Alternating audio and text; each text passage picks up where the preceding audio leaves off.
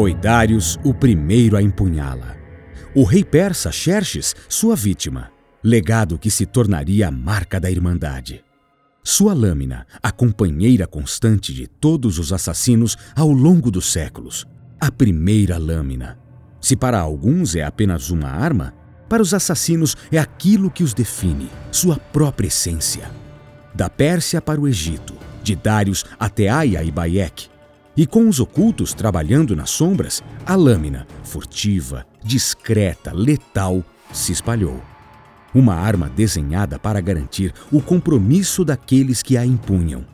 Seus adeptos precisavam mostrar lealdade e firmeza de propósito com a própria carne. Para eles, um dedo era um pequeno preço pela liberdade, um sacrifício justo. Pelo credo. Se com o passar do tempo tal sacrifício perdeu sua necessidade, o medo de seus inimigos das lâminas ocultas apenas cresceu. Tampouco deixaram aqueles que as brandem de arriscar as próprias vidas, escrevendo com suas lâminas e o sangue de seus adversários os rumos da história. A lâmina de Darius persiste. E com ela seus ideais de justiça.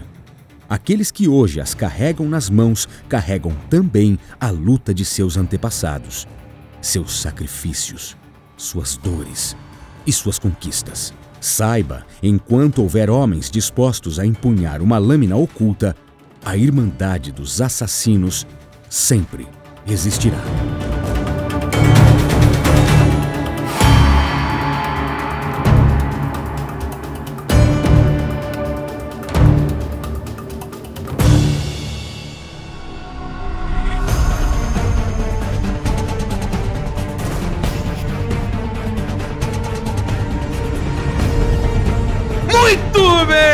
Senhoras e senhores, estamos de volta ao quinto episódio aqui do podcast Por Dentro do Ânimos, um podcast da Ubisoft Brasil, que nós fomos gentilmente convidados. Eu sou o Beto Estrada, seja muito bem-vindo. Estou aqui com essa mesa maravilhosa, sensacional. Luke, seja bem-vindo novamente. Olá, pessoal, como é que vocês estão nessa semana? Hoje a gente vai falar sobre assuntos polêmicos de novo. Ih, olha lá, polêmica. Sidão, tem polêmica hoje? Oi, aí galera, como é que vocês estão? Tudo beleza? Aqui é o Sidão do Game e hoje o assunto vai dar o que falar, vai dar o que discutir, o que teorizar, o que conspirar e muito papo também pro Calilzão falar pra gente aí, que é o cara que mais, né? É o nosso Porra. professor de hoje aqui. A enciclopédia humana. Calil hoje vai se soltar, né? Hoje todo mundo chama o Calil de profs. Ah, quem isso. E aí, pessoal, beleza? Como é que vocês estão? Mais uma semaninha aí, firme, forte, saudável e, cara, com sede de Assassin's Creed. Bora lá.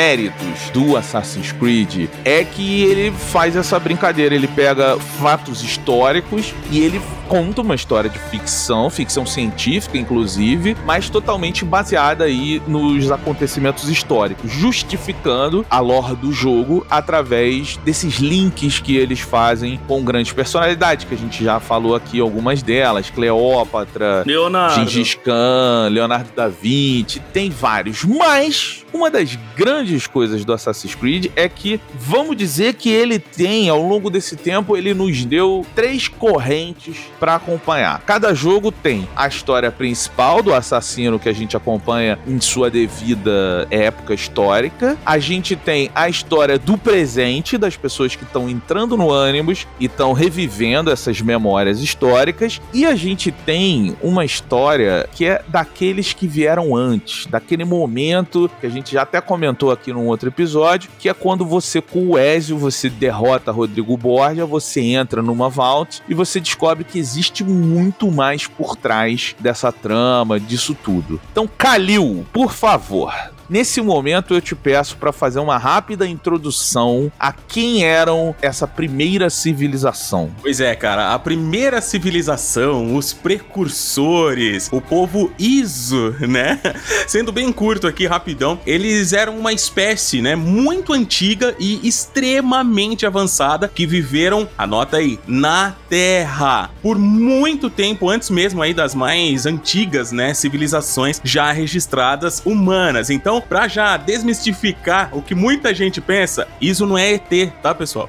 Cara, o que a gente mais ouve é o pessoal, ah, os ET lá. Não, galera, isso não é ET, tira isso da sua cabeça. Eles viveram na Terra assim como nós, porém, muito tempo antes. Era uma raça diferente, sim, porém não são extraterrestres, beleza? Isso vem muito, Calil, do, daquele livro, né, que fez muito sucesso aí no final dos anos 90, começo de 2000, que é, eram os deuses astronautas, do Eric von Däniken, em que ele pega os mitos religiosos de todas as religiões e ele vê que existem algumas coisas em comum. Uma delas, por exemplo, todos eles eram mais altos do que os humanos normais, dentro dos relatos. Sim. Eles tinham similaridades que pareciam tecnologias avançadas e mandavam os humanos cumprir tarefas. Uma delas, por exemplo, assim, só para exemplificar para quem tá ouvindo, na Bíblia, em certo momento, você tem o baú que é carregado no Velho Testamento ali. A Arca da Aliança. Isso, Deus fala assim, ó, carreguem a Arca da Aliança, mas não toca nela. E aí uma das pessoas que está carregando toca e essa pessoa morre. No livro do Eric von Däniken, ele dá a entender, os estudos dele, que existia esse povo, esse povo que controlava os humanos, esse povo que eram pessoas de tamanho, de estatura maior. Os Anunnakis. Isso, e eles tinham essas tecnologias. Por exemplo, no livro ele diz que se você abrisse a Arca da Aliança e você visse o que tem dentro dela, seriam materiais que gerariam uma corrente elétrica. Então, essa pessoa que morre no conto bíblico porque não fez o que Deus mandou, fez o contrário, que era tocar, tentar ver o que tinha dentro do baú, não eram os deuses astronautas, ele fala assim: ó, então isso é porque existia ali uma corrente elétrica dentro da arca que essas pessoas morreram. Então, esse livro, ele traz essa ideia num fator histórico mesmo, sem ficção, é baseado em estudos que ele defende lá no livro, cada um deles, mas o Assassin's Creed também utilizou isso e existe essa percepção, né, de que Sim. eles viriam de outro planeta, mas no Assassin's Creed isso nunca foi falado. Exato. Até o momento, até o momento, pode ser que daqui para frente, em jogos futuros, coloque, porque assim, a lore de Assassin's Creed, ela está em constante desenvolvimento e crescimento. A cada jogo, a cada arco, a gente descobre coisas que linkam com dúvidas que nós tínhamos anteriormente e fala, pô, então agora eu entendi. Mas até o momento, pessoal, não eram alienígenas, tá? Até o momento nada foi explicado da origem deles, mas sim que viveram aqui e fim, e é isso que a gente vai abordar. Eles foram os responsáveis, aliás, pela criação dos humanos, ok? Eles quem criou a raça humana para poder servi-los e também foram os responsáveis por criar artefatos específicos para controle dessas pessoas, entre outras coisas também. Então, resumidamente, esses eram os precursores, os Isos. Eles foram os primeiros, né, a chegarem aqui, podemos dizer, né? não são extraterrestres, são seres meio que superiores aos humanos, os mortais, e são meio que nossos pais também, né? Eles que criaram a humanidade no universo de Assassin's Creed, né, isso, Kalil? Da onde que eles saíram? Acho que isso não foi respondido ainda na saga, mas quem são os Isu e como que eles criaram a humanidade? Qual é essa relação e de interesses também através disso? É, na verdade, o interesse deles em criar a humanidade foi para servidão mesmo, escravos, tá ligado? Ligado? E assim foi por muito tempo, né? Eles criaram os humanos para servidão. Isso a gente vê muito na DLC de Assassin's Creed Odyssey, por exemplo. Quem jogou, tá ligado? Quem não jogou, joga, porque vale muito a pena e vai assim abrir a sua mente. Eu mesmo achava que os Isos, como você falou, superiores e tudo mais. E no fim, cara, quando eu entrei na DLC, eu falei: caramba, são pessoas como nós. Assim, os mesmos pensamentos, os mesmos conflitos. Medos, né? Exato, é. exato. Isso é uma característica dos deuses dentro da religião, né? Quando você pega as diversas religiões, os panteões, seja o panteão grego, seja o panteão que agora a gente está vendo muito, que é o viking, você tem deuses bons, deuses maus, deuses enganadores, deuses amorosos. Você tem meio que essa relação humanizada, né? É, exato, né? O bom Deus, ele tem que ter um lado humano, tem né? Tem lance de ser poderoso, superior, mas tem um lado humano, né? Pra você até poder se relacionar. Né? Exato. Né? Os Jesus são meio que assim, É né? legal que agora que a gente tá descobrindo a história deles pra valer, dá pra ver que, tipo, eles se traíam, eles se armavam. Porque assim, o que acabou com os Isos foi o aquele fim do mundo deles que a gente viu no Assassin's Creed 3, entendeu? Aí deu pra gente começar a conhecer quem eram eles, né? Mas eu acho que a gente vai puxar esse papo aqui, inclusive, né? Que a civilização deles foi destruída não só por causa disso, né? Mas por causa deles mesmo, né? De certa forma assim, Kalil. Eles não eram exatamente tão unidos assim, teve muito conflito. Eles eram Isso. vistos, a gente vê como deuses no jogo, mas eles eram complicados um com os outros. Era Krypton, saca Krypton? Tudo que você vê antes do planeta do super-homem explodir, que eles eram incríveis, eles eram evoluídos, mas a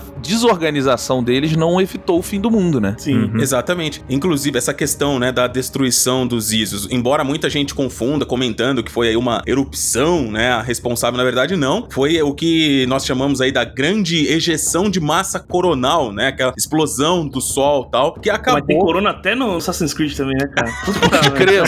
Mas tem. Você vê que você recebe um e-mail lá logo no começo, você vê que está acontecendo isso lá na sala. Sim, A Layla fala que não está com corona. É, a Layla não tem corona. É. E assim, e isso acabou, né? Destruindo a Terra de certa maneira que, mano, a Terra ficou estéreo. E eles conseguiram, na verdade, meio que prever que isso iria acontecer, que chegaria aí um O fim dos tempos. Exatamente, né? Porque a Juno, se eu não me engano, a Juno, agora eu não vou lembrar certinho, mas Juno ou Minerva, elas descobriram uma forma, que hoje nós chamamos de código, isso dentro da lore, elas descobriram equações matemáticas que quem conseguisse ler aquilo seria capaz de poder mudar, né, o futuro. E aí eles tentaram de diversas vezes, se eu não me engano, foram seis vezes, eles tentaram métodos para evitar isso. E quando chegou realmente a catástrofe, eles não viram por quê? Porque eles estavam em guerra com os humanos. Mas pô, Kalil, como assim em guerra com os humanos? Você não falou que eles criaram os humanos para servir? Sim, só que é aquela coisa. Entre uma coisa e outra, né, entre uma servidão e outra, eles acabaram se adentrando aos humanos também. Eles tiveram relações sexuais com os humanos e daí nasceram os primeiros, entre aspas, o que a gente chama de híbridos, que eram humanos que tinham a mente bloqueada desses artefatos que eles criaram para que a humanidade obedecesse. Os Zizu, eles eram uma civilização antiga, que eram de certa forma um pouco mais poderosos e tudo mais, tanto que eram evoluídos e criaram até tantos seres humanos para servi-los, né, os mortais, e criaram os artefatos do Éden, que são aquelas peças que controlam a mente dos humanos, te dão poderes, podemos assim dizer, sobre humanos, como se diz, né, já que eles são a primeira civilização, e eles tinham todo esse preparatório para evitar o possível fim deles e fim do mundo, que seria essa explosão solar entre aspas, podemos dizer, né? Então, eles eram uma civilização antiga, avançada, que tinha os seres humanos como servos e lutaram, acabando que em vão, para evitar o fim do mundo.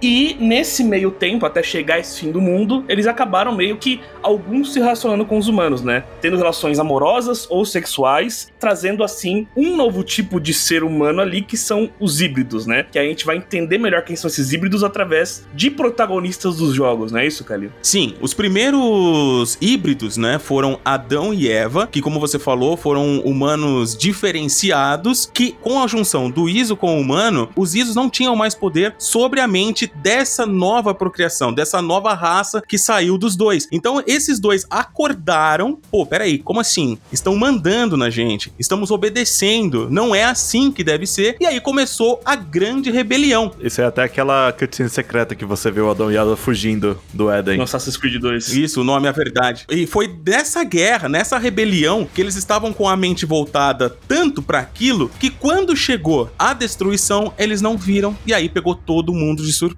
E acabou praticamente com toda, né, a civilização ISO e humana sobrando pouquíssimos ISO e aproximadamente aí 10 mil, pouco menos que 10 mil humanos. Como os ISOs e os humanos viram que, pô, o negócio ficou feio para todo mundo, eles começaram a trabalhar juntos para poder seguir, né, para continuar vivendo. Mas os humanos, cara, mano, é, procriaram absurdamente, enquanto os Isos não, e pouco a pouco eles foram erradicados. Os anos foram se passando, os séculos, os milênios, e praticamente, cara, nos dias atuais, né, ninguém mais sabe quem foram essa civilização. Ninguém sabe que eles existiram.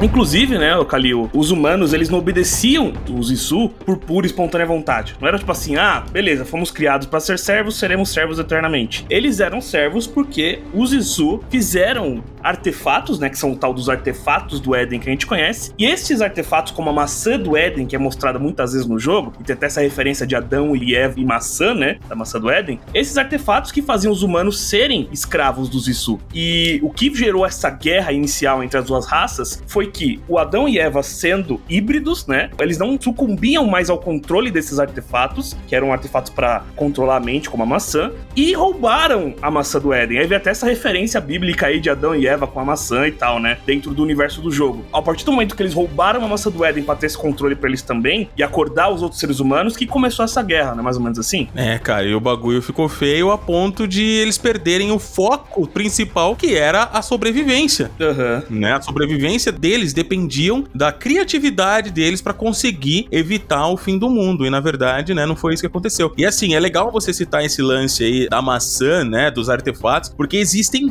vários, vários e com certeza muitos deles ainda serão, né, mostrados na franquia. A gente ainda não conhece e tal, vamos acabar Com conhecendo. funções diferentes, né? E tudo mais. Exatamente. Por exemplo, já no primeiro jogo da franquia, a gente conhece lá o Almoalin, que é o líder, né, dos assassinos, o mentor, tal. E no final a gente acaba lutando contra ele. E ele tem em sua mão, né, a uma dessas peças, que é, no fato, a maçã. E ela faz o quê, cara? Ela confunde a mente humana. Então, assim, eu não sei até que ponto, de verdade, aquela luta aconteceu, tá? Eu não sei até que ponto ela de fato multiplicou o Almoalin do jeito que a gente vê. Ou foi tudo a cabeça do Altair por causa da maçã, né? Exatamente. Olha que bacana. Eu acho que vocês não tinham pensado. Eu não tinha pensado nisso até agora. É, então. A maçã do Éden, ela é meio que um desses artefatos que controla mentes das pessoas ou confunde as mentes, né? Deixa a pessoa mais propícia a obedecer, por exemplo. Por isso que era usada pelos Izu pra controlar os humanos, né? E não tem uma maçã do Éden. Muita gente acha que a maçã do Éden do 1 é a mesma que aparece em vários Assassin's Creed. Não. Não, são várias, né? Produção em massa ali, tá ligado? né? Tipo, Sim. tinha uma franquia ali de maçã do Éden, tá ligado? Exatamente. E outros artefatos do Éden, né? Um exemplo que a gente sempre cita aqui também é o tal do Sudário do Éden, né? Que é um manto que cura, né, cara? Lembra do Assassin's Creed 2 na trilogia do Ezio? Tem o- também o cetro do Papa, que acopla Sim. na maçã e vira uma super bagulho do Éden. Igual o Lego Éden, cara. Você vai montando um no outro, o negócio vai ficando ultra powerful, tá ligado? Mas tem muito, né? Tem a espada de Arthur, tem o cetro que a gente viu do Pitágoras no último, e cada um tem uma função muito variada, né? É. Sim, Uhum. exatamente. O cetro, por exemplo, lá, do Hermes Trismegisto, eu acho que eu sempre falo errado o nome dele, cara. É Trismegisto, acho que é assim que fala. Ele dá vida longa a quem o possui, né? Tanto É. que a gente vê ali que Pitágoras viveu por, né, depois Cassandra tal, enfim. Acho que não é mais spoiler, né? O jogo já tem aí dois, três anos, enfim, né? Que nem o Sidão mesmo comentou sobre o Sudário. Cara, o Sudário, meu, magnífico. Ele é uma das peças do Éden que eu, Kalil, até mais gosto, que ele cura as pessoas. Como assim? O cara que põe ela, ela faz uma varredura no corpo da pessoa e vê algo que está fora do normal, restaurando as células até o estado original correto de como deve ser, entendeu? E isso é muito legal, tanto que na lore da franquia, o Sidão até comentou sobre isso, né? Jesus Cristo, na lore da franquia, é tido como uma pessoa comum que teve em seu poder um artefato ISO, que é, no caso, o sudário. E por conta desse sudário que ele conseguia aí poder tá curando as outras pessoas. enfermos, cara. né? Exatamente. Isso é incrível. Até uma coisa que é importante, né, a gente comentar para não deixar passar é a questão desse sudário que muitas das pessoas falam, pô, então foi por conta, né, disso que Jesus ressuscitou, tal. Assim, pessoal, o sudário até então não tem comprovação de que ele ressuscite pessoas, tá? É comprovado que ele foi criado sim para poder estar restaurando as células das pessoas e sim curar. Se Jesus na lore da franquia ressuscitou mesmo, pelo menos é a teoria mais aceita até agora, né? Fora o sudário, ele tinha uma outra peça do Éden que ainda não foi revelada. Falando em peça do Éden, a guerra dos humanos lá atrás com os Isu só foi páreo páreo, né? Pau a pau, por causa dos artefatos do Éden que os humanos roubavam, né? Igual a maçã do Éden e tal. Não daria pra eles enfrentar os, os Isu sem ter esse tipo de apoio, né, cara? Vocês acham que ia ter essa guerra antiga, tipo, primeiros humanos com peças do Weather versus Jesus, viraria um jogo? Ia ser muito zoado, cara. Ia ser tipo um Musou, assim.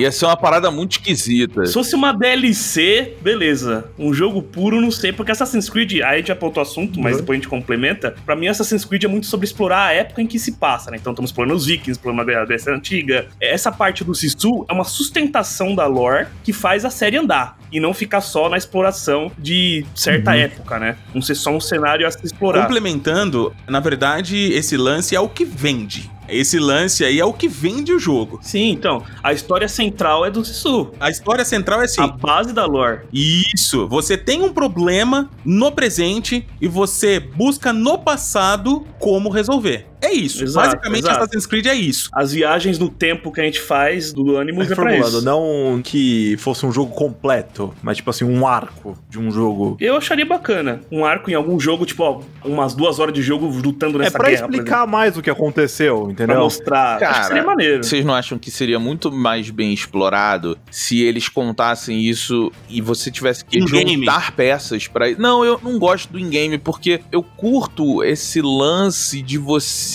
Não saber tudo. E não, e você tem que descobrir, não necessariamente viver aquele Hum, momento. Isso é algo mais misterioso, né? Exato, quando você no Odyssey, que é legal, você vai pro panteão dos deuses e você ali está entre os Isus e meio que como eles viviam em suas épocas, e você mais ou menos passa por isso também no Valhalla em certo momento, eu acho que você tá quebrando uma parada ali que é uma parada que ela deve ser apenas contada, ela não deve ser vivida. Mas tem que lembrar também que eles estão mostrando esses Jesus como deuses de uma maneira pra pessoa que tá jogando possa se relacionar com eles. Porque os Jesus não eram os deuses gregos, eles só deram os nomes de deuses pra gente relacionar eles, entendeu? Sim, Pra quem não tá situado, pessoal, isso é na última DLC, tá? De Assassin's Creed Odyssey, onde nós encontramos com uma ISO de nome Aletheia, e ela até nos fala no final que, olha, Cassandra, o que você viu aqui é só uma. Olha, vejam só. Interpretação. Isso é uma simulação do que eu vivi. Isso que você viu é uma simulação do que eu vivi modificada, modificada para que você pudesse entender. Então, na verdade, quando a gente tá lá interagindo com Poseidon, com Hades, não, não é Poseidon, não é Hades. São Isos, só que eles estão mascarados daquela forma para que o personagem ali no jogo ele entenda, né? É dessa maneira. E a gente entende dessa forma que toda a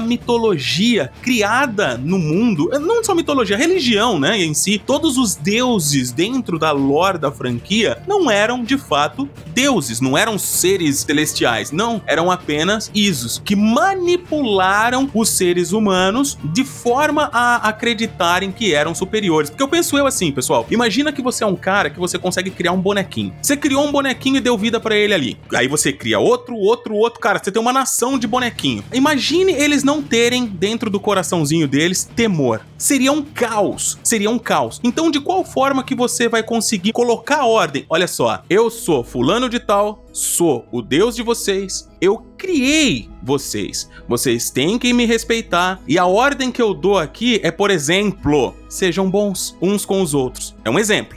Eles olhando pra aquele ser, caramba, mano. E se vocês não forem bons, vocês vão pro inferno, tá? Então é uma maneira que os Isos encontraram em várias religiões de moldar a humanidade da forma que eles queriam. Isso é muito louco, você parar pra pensar. Kalil, você é um orgulho para todos os templários, hein? Vou te falar, cara.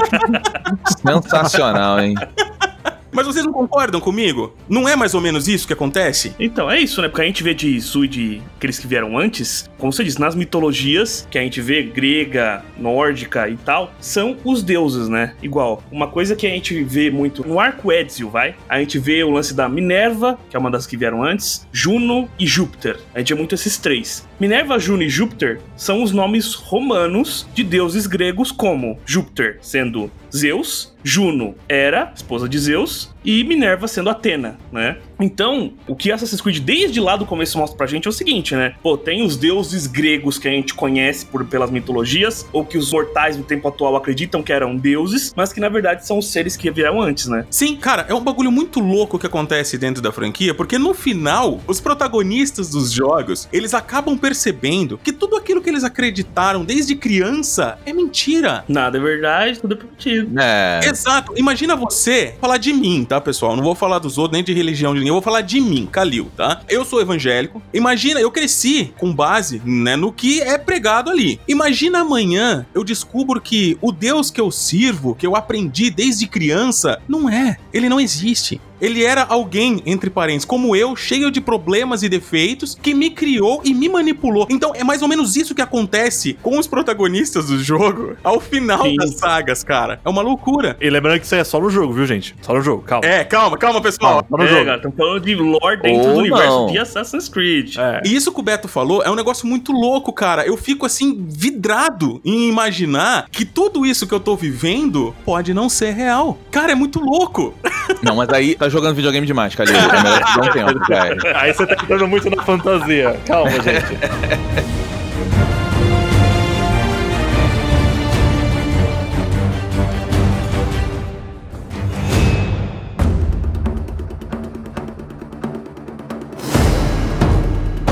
A ordem é eterna. Todo o resto é efêmero. Das mais antigas civilizações até os tempos atuais, a humanidade sempre precisou daqueles capazes de conduzi-la. A liberdade desenfreada leva apenas ao caos e à destruição. Em sua sabedoria, os anciões compreendiam que os desígnios do mundo não podiam ser deixados nas mãos de reis incapazes que apenas o conduziriam à sua própria ruína. Reis envaidecidos, cujo ego inflado nunca os permitiu enxergar o que era necessário. Por isso a serpente era contundente em suas ações. Por isso a ordem é importante. Foi assim no passado. É assim hoje. Através dos séculos, os anciãos expandiram seu domínio, guiando e aconselhando por um bem maior. Seus inimigos, com sua visão tacanha, pequena, nunca foram nem serão capazes de contê-los. Se hoje a Ordem dos Templários permanece forte, é graças ao trabalho dos anciões e à serpente. Mestres do mundo, fiéis em suas convicções e aos seus, fiéis à Ordem, guiados pelo Pai da compreensão, inspirados pela Mãe da sabedoria, seus corações repletos de audácia pela voz sagrada. Assim como hoje, suas buscas pelas relíquias de poder nos tempos antigos não passam senão do caminho natural daqueles que devem guiar o poder necessário para um mundo de harmonia e paz. Os anciões assentaram as fundações para o progresso da humanidade. Os templários concluirão o projeto. A ordem é eterna.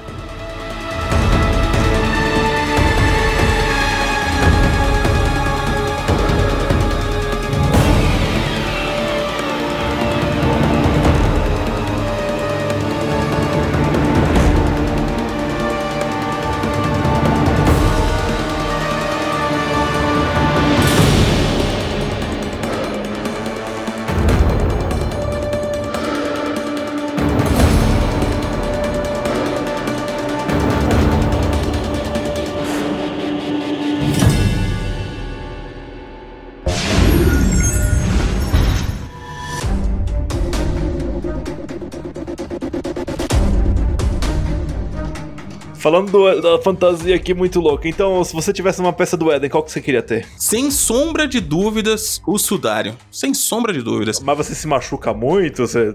Não, cara, imagina o seguinte: imagina você chegar num lugar, mano, onde tá todo mundo morrendo de lepra, você deixa o manto ali de boa. Você não precisa se falar, ó, eu sou o cara da cura. Não, dane-se. Você deixa o negócio ali, passa quietinho na mocó, esbarrando em todo mundo ali, curando todo mundo. Cara, eu acho que seria do caramba. Eu queria ter o Sudário, velho. Eu acho o Sudário massa pra caramba também. Eu acho que alguns outros aí são muito poderes sobre os outros, sabe? Igual a maçã do Éden, entendeu? Ou o próprio Pitágoras usa, né? Pra viver pra sempre, sei lá. Viver pra sempre eu acho. eu sempre achei paia.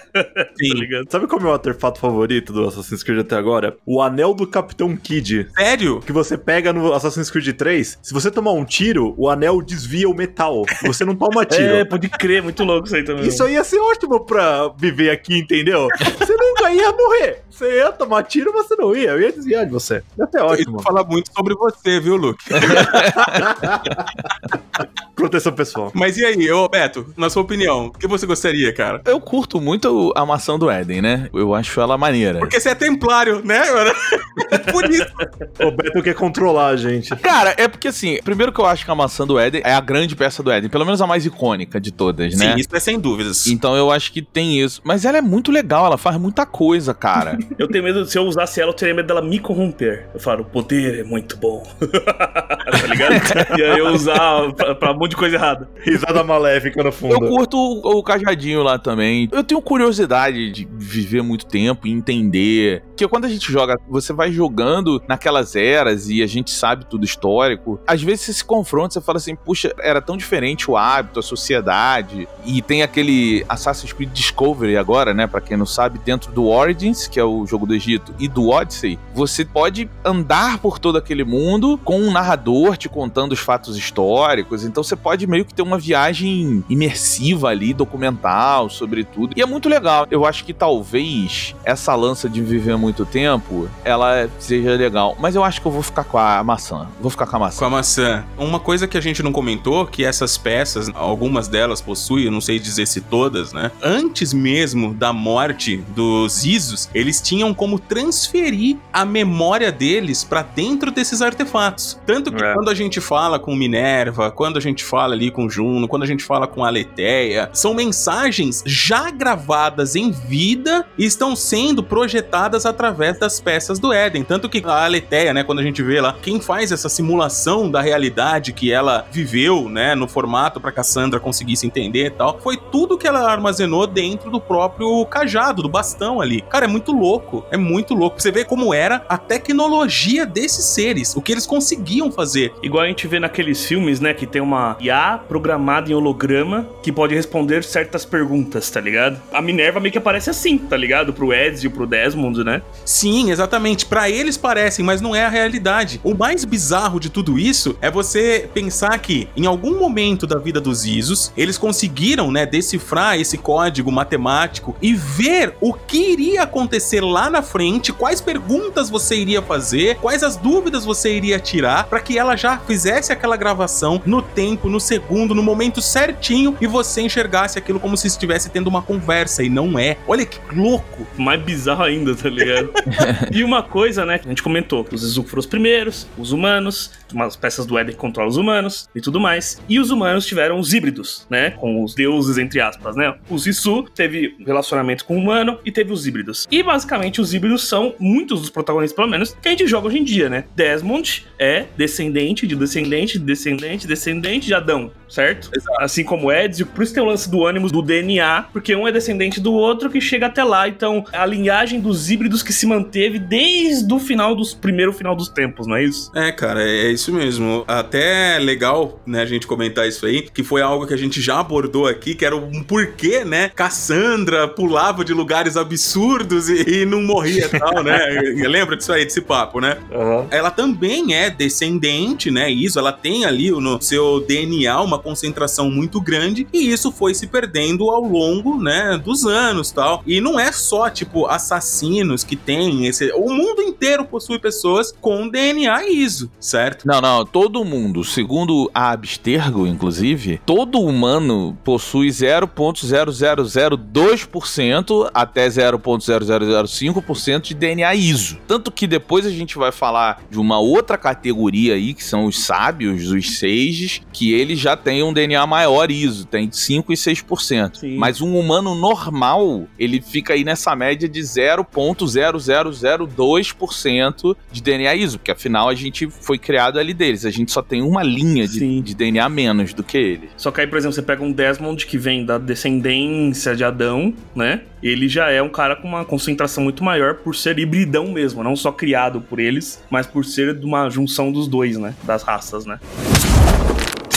Já pegando aqui a onda dessa da porcentagem de DNA ISO que cada um tem, você tem os humanos com esse número que eu falei e você tem os chamados sábios com 5 a 6% de DNA ISO. E o lance do sábio é bem maneiro, porque quando você pegar na primeira civilização, você tinha a Juno, que é a louca do jogo, vamos dizer assim, né? Ela causa muito problema aí ao longo da história, mas ela era casada com um Um cientista. isso, chamado Aita. Isso aí. E aí ele morre e a Juno cria a réplica do DNA dele e faz ali essa reencarnação. São os sábios. Todo sábio, na verdade, ele é uma espécie de reencarnação de Aita, que era esse cientista que era marido de Juno, Uhum. que morreu. E ela, nessa loucura dela de não querer perder o Aita, ela criou aí uma lenda que você encontra os Sages em vários jogos, né? Sim, conforme vai passando o tempo, vai nascendo um Aita diferente, vamos assim dizer. E essas pessoas, né, esse sábio, eles nascem com as personalidades próprias, né, memórias próprias, sim, mas elas também têm memórias no DNA dela desse ISO, o Aita. Geralmente, essas memórias, elas se manifestam em algum momento da vida adulta, né, dessas pessoas, e em forma de visões. Todo esse processo onde a mente do Aita começa ali a, a se apoderar da pessoa, né, digamos assim, é citado como um processo, assim, muito perturbador. E as pessoas acabam por enlouquecer, só pra vocês terem uma ideia, na sua maioria. Porque, tipo assim, imagina você,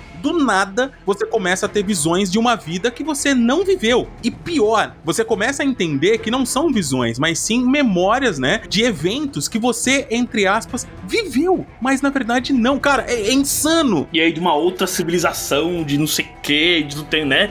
Caralho, você já surta mesmo, velho. Sim, é, é loucura. Esses são os sábios, cara. São as reencarnações de Aita que de tempo em tempo aparece. E assim, existem sim sábios que conseguiram, né, se manter mais focados nas suas próprias memórias e não permitiram que as memórias do Aita, né, assumisse o controle, né? E um desses exemplos foi até o próprio filho do Desmond, tá? E isso aconteceu, né, como a gente estava discutindo agora há pouco, provavelmente porque a sua ancestralidade era fora do E comum. eles criaram também, né, os, os instrumentos da primeira vontade.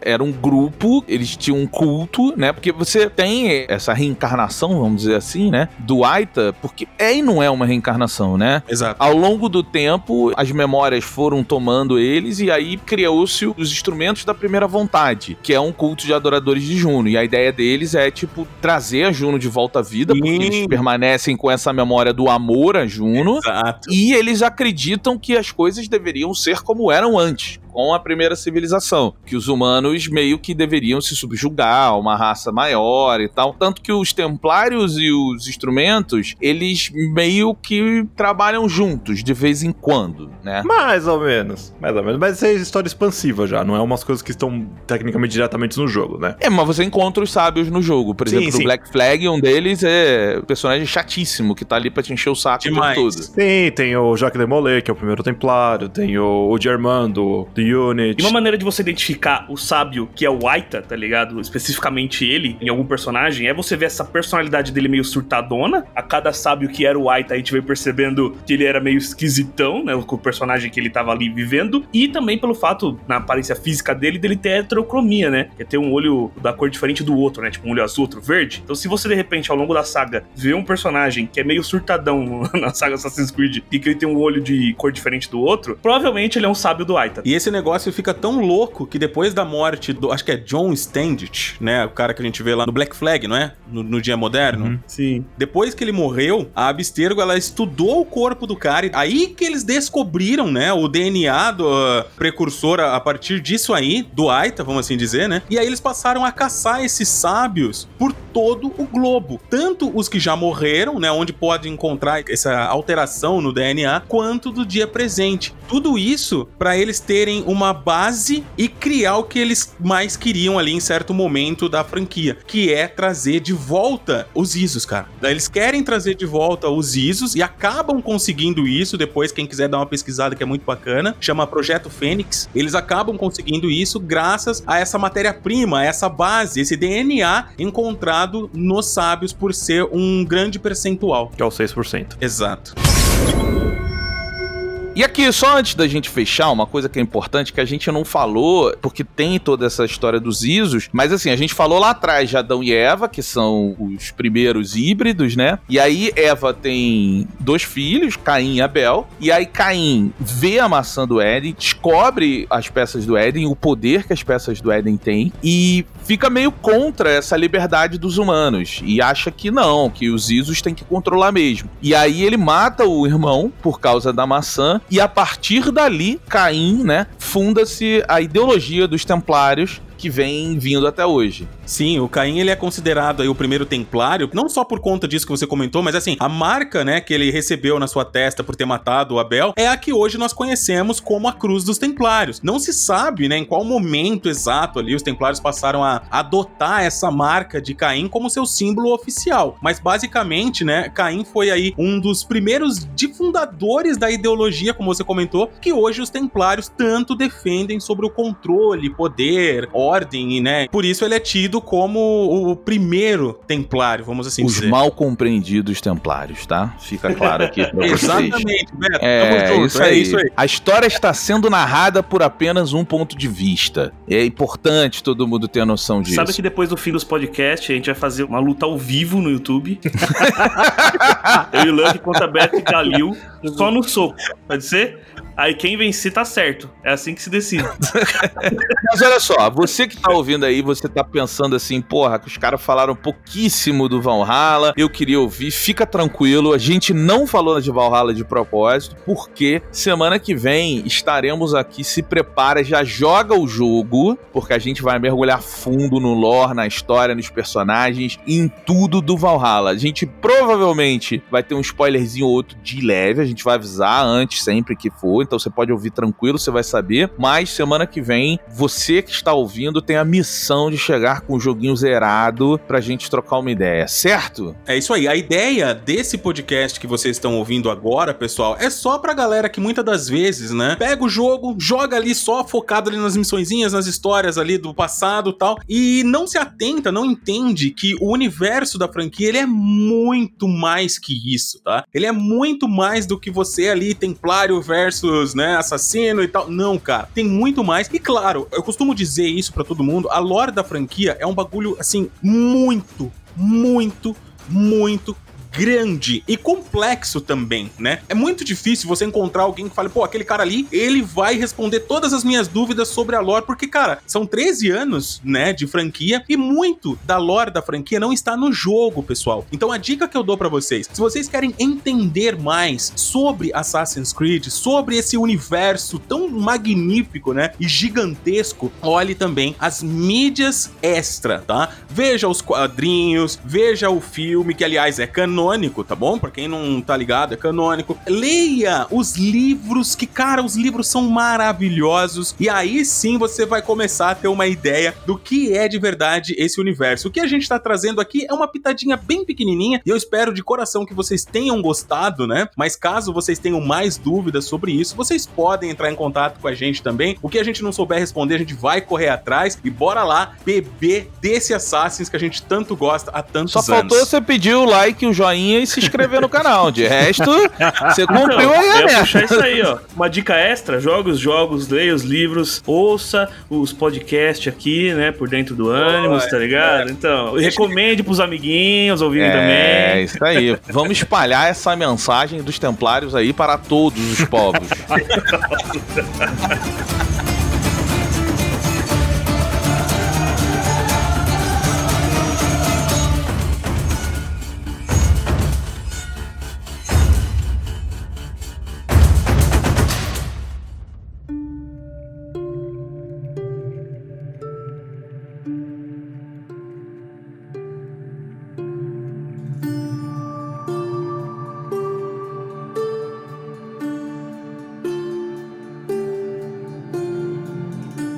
A luta pela liberdade. Desde sua criação, sempre houve aqueles cujo objetivo é controlar os homens. Não se engane. Com sua opressão, fazer deles escravos. No entanto, quanto maior a ameaça, maior também será a resistência. Não importa o desafio, os homens sempre lutarão por suas próprias vidas. sempre lutarão pela autonomia de fazer suas próprias escolhas. E se houve os que resistiram antes, foram eles que, com sua honra, construíram as fundações que levaram seus ideais à frente. Eles que atuaram nas sombras pelo povo, precursores da Irmandade dos Assassinos, os ocultos, fundados na antiguidade por Aya e Bayek, espalharam-se pelo mundo, tornando-se o escudo das pessoas contra aqueles que querem dominá-las. A última esperança combatentes da opressão, guardiões da liberdade e do livre-arbítrio. A força de seus propósitos atravessou distâncias inimagináveis, criou alianças, escreveu a história. Das sombras, suas lâminas protegem seus ideais. Seus olhos, como os das próprias águias, viram além. Os ocultos foram as raízes, suas lutas, a inspiração, alicerces de força e resistência. Seus passos mostraram o caminho aos que vieram depois. Seu propósito permanece vivo naqueles que, com suas lâminas ocultas, atormentam seus inimigos. Ainda hoje, os que agem nas sombras o fazem pelos mesmos motivos de Bayek e Aya. Os ocultos permanecem vivos na Irmandade dos Assassinos.